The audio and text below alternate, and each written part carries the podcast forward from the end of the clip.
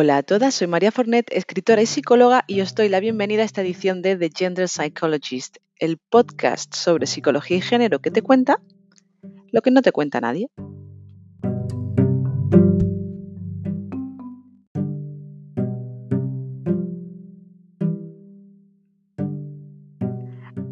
Antes de comenzar con el episodio de hoy, quiero recordarte que siempre vengo por aquí el último lunes de cada mes y que me haría muy feliz si me mandas una foto de tu momento escuchando de Gender Psychologist o si directamente me etiquetas en Instagram. Puedes encontrarme allí como arroba maria.fornet y así puedo verte. Haz una captura de pantalla ahora mismo y así no te olvidas.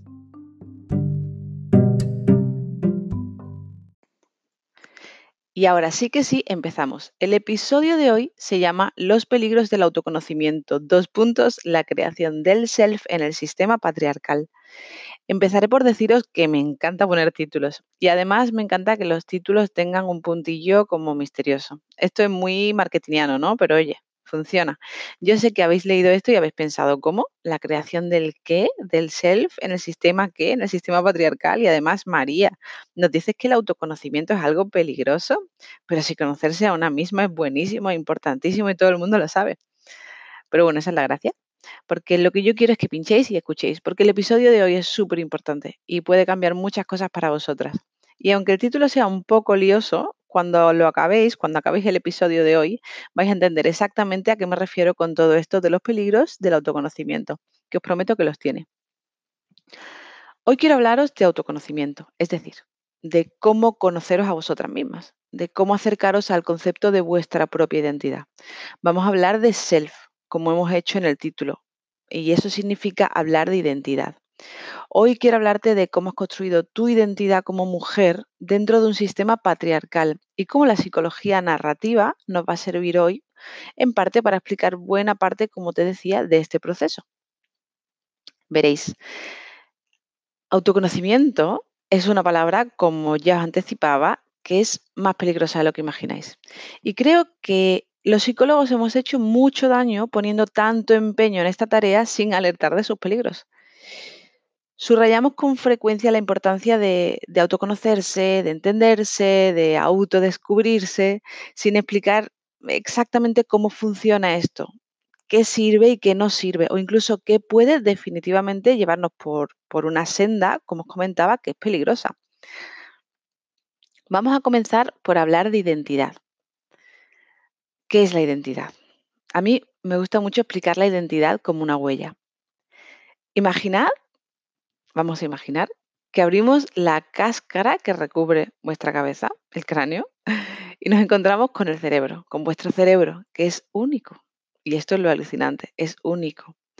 Obviamente esto es una metáfora, porque las diferencias individuales van a estar más fundamentadas en neuroquímica que en diferencias estructurales, ¿vale? Pero bueno, imaginemos que pudiésemos ver la huella que han producido todas nuestras interacciones, toda nuestra historia particular, dentro de nuestro cerebro. Pues imaginar aquel primer beso, que es ese surco del final de la izquierda, aquella película de, qué sé yo, de Meryl Streep, con la que tanto lloraste, está aquí, justo aquí debajo. Esta hendidura de esta zona corresponde al estrés que te produjo, pues, no sé, la selectividad. ¿Se sigue haciendo la selectividad o estoy yo ya muy vieja? no lo sé, la verdad es que no sé si sigue haciéndose selectividad. O, por ejemplo, también puede deberse a aquel estrés que te produjo aquel examen del infierno de primero de carrera. Digamos que todo eso que produjo en su momento un impacto en tu cerebro, en tu sistema nervioso, sigue ahí. Imagina que puedes verlo. Todo ha impactado y ha ido modelando la forma eh, de la huella que es tu identidad, es decir, quien tú eres, que es diferente a cualquier otra persona del mundo. Qué fuerte esto, ¿no? Que no ha existido nunca, absolutamente nunca nadie, que sea igual, exactamente igual que tú, precisamente por todo esto que te cuento. ¿Me vas siguiendo aquí? A ver, hay algo importante que explicar llegados a este punto. Es importante saber que el cerebro, en el cerebro no existe el sistema del olvido. Y creo que esto no lo sabe todo el mundo. Es decir, una no puede borrar, no puede darle a delete, ¿no? Y hacer desaparecer el material de la papelera de reciclaje. Ni falta que hace, porque nuestra papelera es inmensa. Pero bueno, paraos a pensarlo por un momento. No podemos borrar. Imaginar la identidad como una huella es muy acertado, pero es muy acertado siempre y cuando uno entienda que esta huella es orgánica, es decir, que esta huella está en permanente cambio. Y por permanente quiero decir permanente. Es decir, la persona que empezó a escuchar este episodio del podcast hoy, es decir, tú, es una persona diferente a la persona que lo está escuchando ahora mismo y han pasado unos minutos. Porque ahora sabes cosas que no sabías antes. Estas nuevas reflexiones que acabas de hacer han remodelado el aspecto de tu huella. Y aunque solo sea un poquito, pero ya no es la misma. Y esto no quiere decir que ahora seas otra persona. Quiere decir que con cada pequeña interacción eres un poquito más esto y un poquito menos lo otro. Es decir, que cada cosa que te ocurre, cada olor que hueles, cada pensamiento que piensas, te vuelve más única. Porque la combinación exacta de todas esas cosas que te han pasado a ti se van haciendo más peculiares, más específicas de ti. Veréis. La idea de autoconocimiento, os decía, es peligrosa. Y lo es porque de alguna manera sugiere que la identidad es algo estático.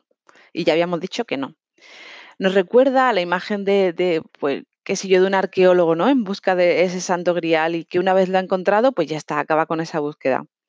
Y pienso que, pienso que muchos cursos, muchas aproximaciones a ciertas terapias dejan fuera esta idea de la identidad como algo en permanente cambio. Y no es que hablar de encontrarte a ti misma sea una mala idea, como habíamos dicho al principio, no lo es.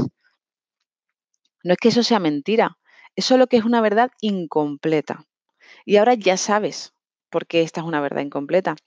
Lo es porque mientras escuchabas la frase anterior que te decía, no habías aún interiorizado esta nueva y ahora eres una persona un poquito diferente de la que eras hace solo unos segundos. Es decir, hay que mantener la idea de la identidad como un concepto orgánico, como decíamos antes. La idea de autoconocimiento es peligrosa porque nos da a entender que somos una serie de cosas y no otras. Y ojo, imaginad las consecuencias que esto tiene.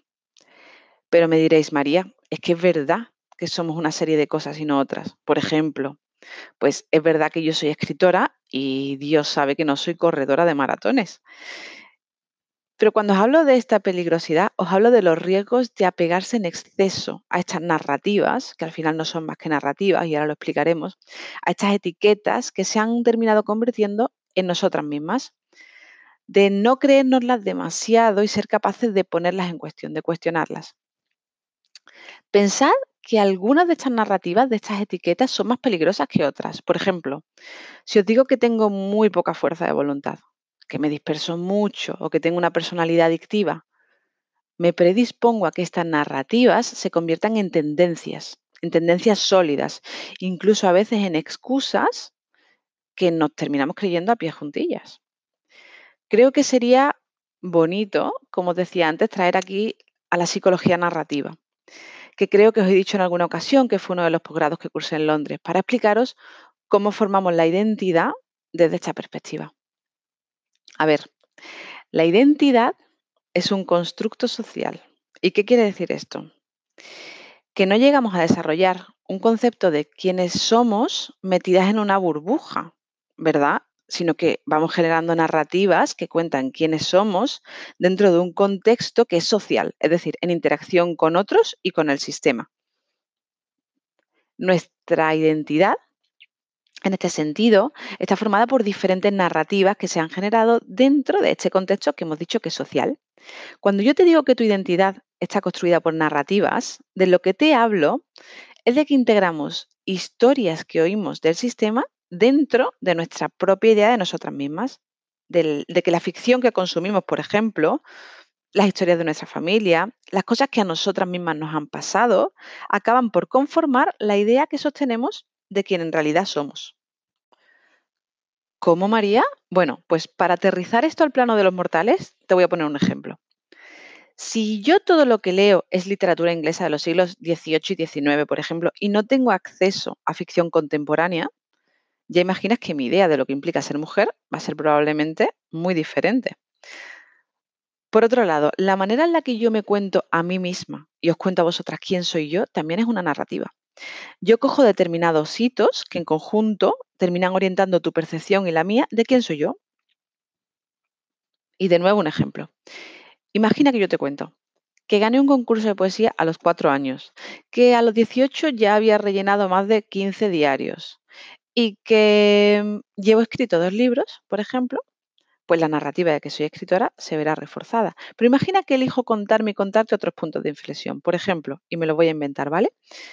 Que me expulsaron del colegio a los 12 años, que cambié, mm, qué sé yo, que cambié de carrera tres veces o que ya llevo dos divorcios. Estas dos historias que os he contado, ¿vale? Una del, yo escritor y otra del yo, pongámoslo, pues no lo sé, el yo que ha cambiado varias veces de, camino. Estas dos historias que os he contado son compatibles y las dos pueden ser verdad. Pero una puede estar más presente que la otra y afectar la manera en la que nos entendemos a nosotras mismas. Y de ahí los peligros del autoconocimiento si una no sabe a qué nos referimos cuando hablamos de autoconocerse. Llenar el self de etiquetas como si fueran post-its constriñe la posibilidad, ¿vale? Constriñe nuestro universo de posibilidades, las cosas que podemos ser en la vida y que podemos alcanzar.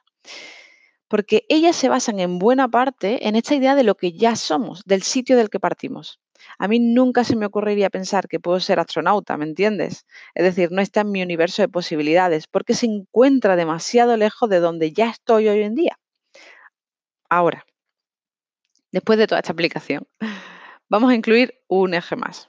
Ahora que ya entendemos qué es la identidad, ahora que ya sabemos cómo se forma, sabemos que es un constructo social, que está formado por narrativas y que además es como aquella huella orgánica que os explicaba antes, porque todo lo que ha ocurrido en nuestra vida forma parte de lo que somos. Ahora, os decía, vamos a darle una última vuelta de tuerca a todo esto. Vamos a incluir la mirada de género, el feminismo. Y os pregunto, ¿qué creéis que ocurre cuando una mujer construye su universo de posibilidades? Es decir, hemos dicho que era quien cree que puede ser, que está basado en quien cree que ya es, dentro de un sistema patriarcal. Cuando desde pequeña alguien te ha dicho lo que espera de ti por ser mujer y lo que no está reservado para otras mujeres más allá de la dinámica de las excepciones. Es decir, esas cosas que consiguen las mujeres de ciertos mundos tradicionalmente masculinos y que nos recuerdan que es que son mujeres excepcionales, que no son, y abro comillas, como las otras. Es decir, cómo se construye este self, esta idea de quién eres, de lo que puedes conseguir en la vida basado en quién eres ya dentro de un sistema patriarcal. Habíamos hablado de cómo se construye la identidad a través de las narrativas que embebemos del contexto, ¿verdad? Pensad otra vez en el ejemplo de la ficción, en cómo los roles de género que aprendemos en la educación en nuestras familias, en la televisión, en las series, se convierten en historias que nos contamos a nosotras mismas de aquellos que podemos y no podemos ser. Al final, lo que hace la socialización de género, que ya dijimos en episodios anteriores que es la manera diferencial en la que los hombres y las mujeres hemos sido educados, lo que hace esa socialización de género es imponer expectativas.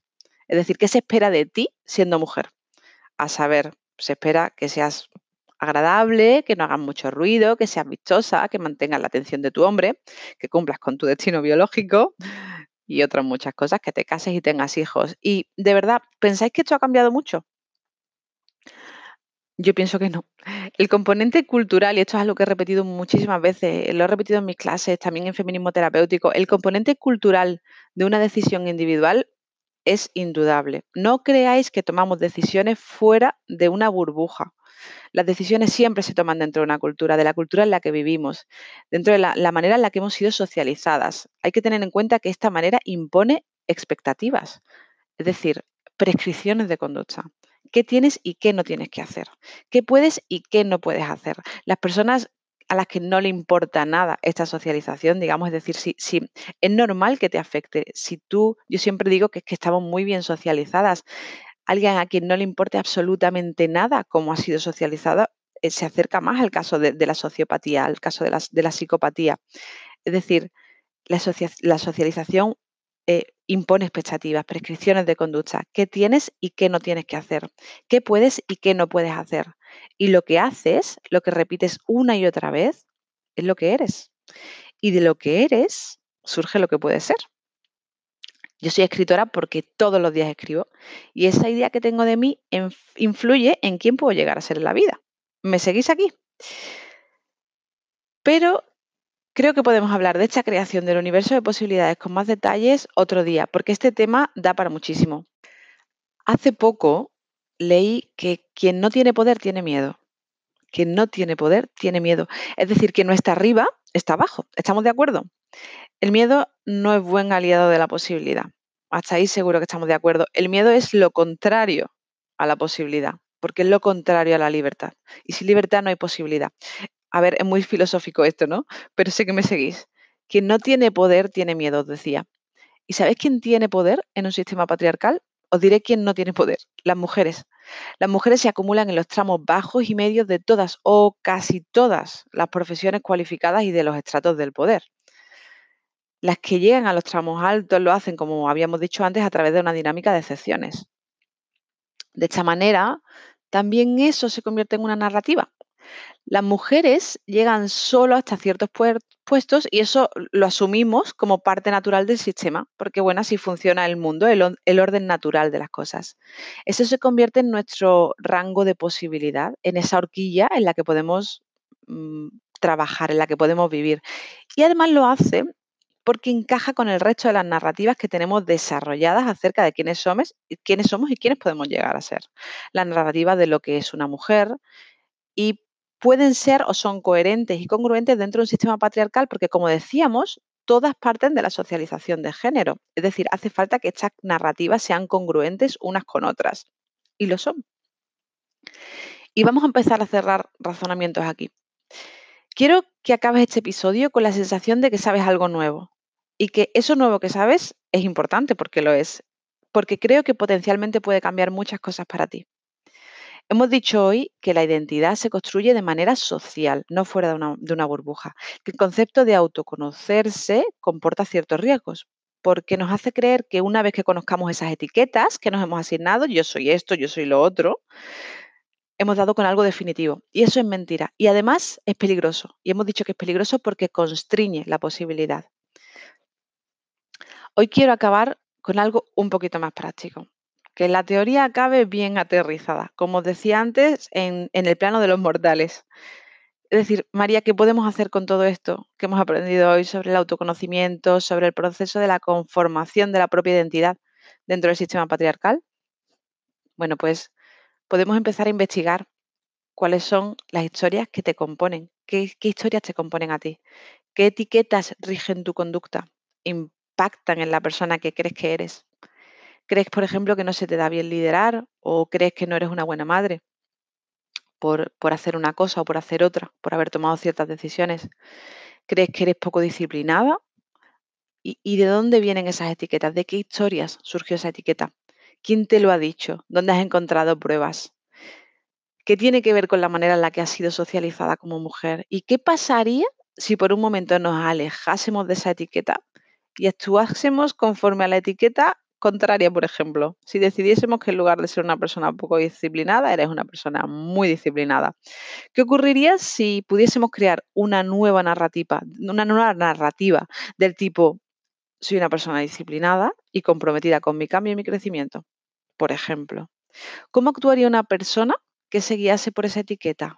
¿Qué pasaría, te pregunto, si comenzases a generar historias que engrandasen esa nueva etiqueta, que le diesen peso?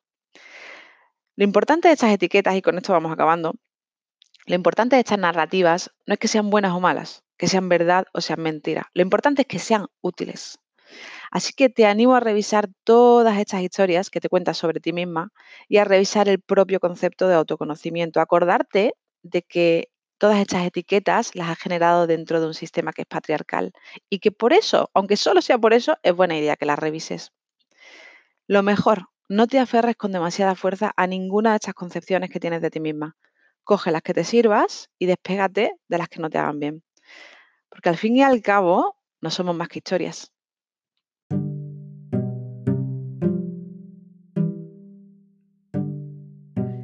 Y antes de acabar, solo una cosita más. En mi página web www.mariafornet.com puedes apuntarte a la lista de correo.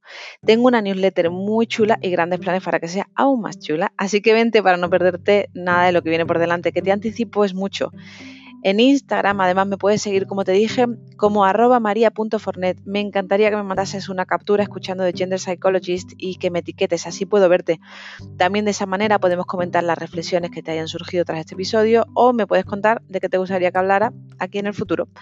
Gracias por suscribirte a este podcast, por escucharlo con mucho cariño, por dejar un comentario positivo o si te ha gustado, darle a las cinco estrellitas si estás en Apple Podcasts y por compartirlo y enviárselo a alguien que creas que pueda resultarle de interés.